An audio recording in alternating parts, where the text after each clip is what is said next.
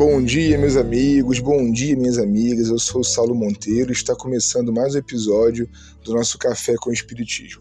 E eu quero saber como você está hoje, hein? Eu desejo muito sinceramente que bem, que otimamente bem.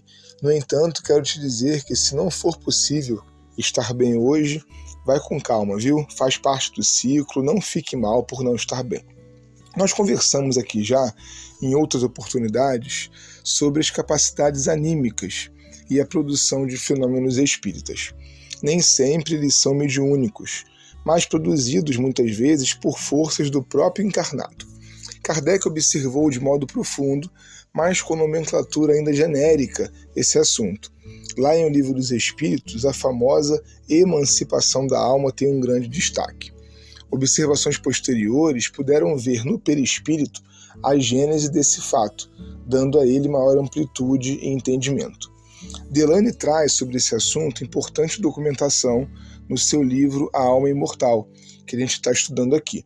E eu selecionei um caso que nos será valioso ao entendimento do tema.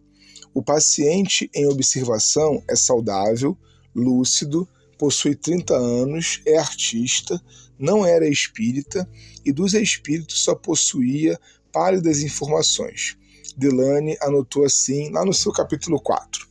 Há poucos dias, diz ele, entrava eu em casa à noite por volta das 10 horas, quando me senti presa de estranha lassidão que não sabia explicar.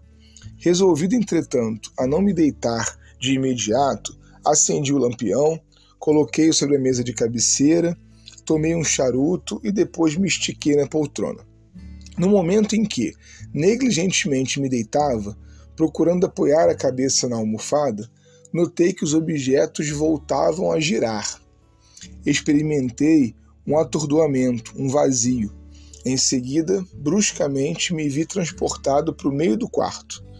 Surpreso com esse deslocamento, de que não tivera consciência, olhei ao meu derredor e o meu espanto então chegou ao auge. Para logo, me vi estendido no sofá, molemente, sem rigidez, apenas com a mão esquerda erguida acima de mim, com o cotovelo apoiado e segurando o charuto aceso, cuja claridade se percebia na penumbra produzida pelo quebra-luz da minha lâmpada.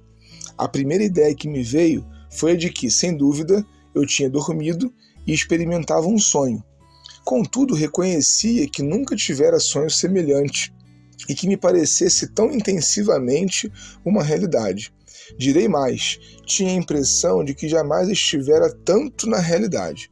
Por isso, ao verificar que não podia tratar-se de um sonho, um segundo pensamento veio: ora, devo ter morrido.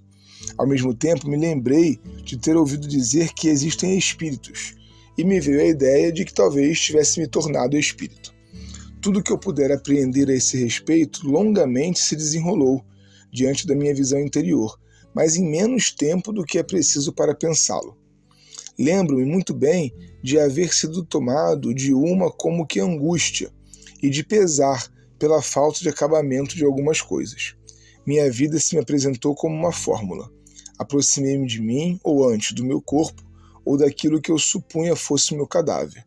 Chamou-me de pronto a atenção um espetáculo que não compreendi. Me vi respirar, e ainda mais, vi o interior do meu peito e o meu coração a pulsar lento, com pancadas fracas, mas regularmente.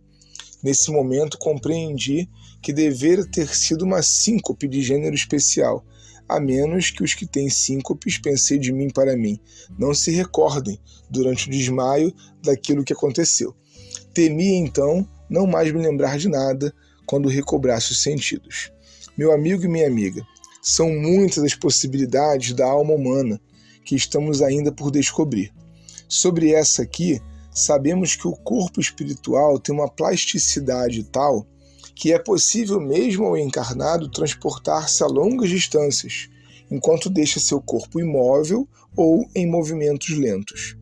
As possibilidades de uso de ferramentas assim para a comunicação humana são diversas e interessantíssimas. Falta-nos, portanto, método de estudo sério e aplicado a fim de podermos transportar o conhecimento sobre o perispírito para o domínio da ciência humana. Um forte abraço e até o próximo café com o Espiritismo.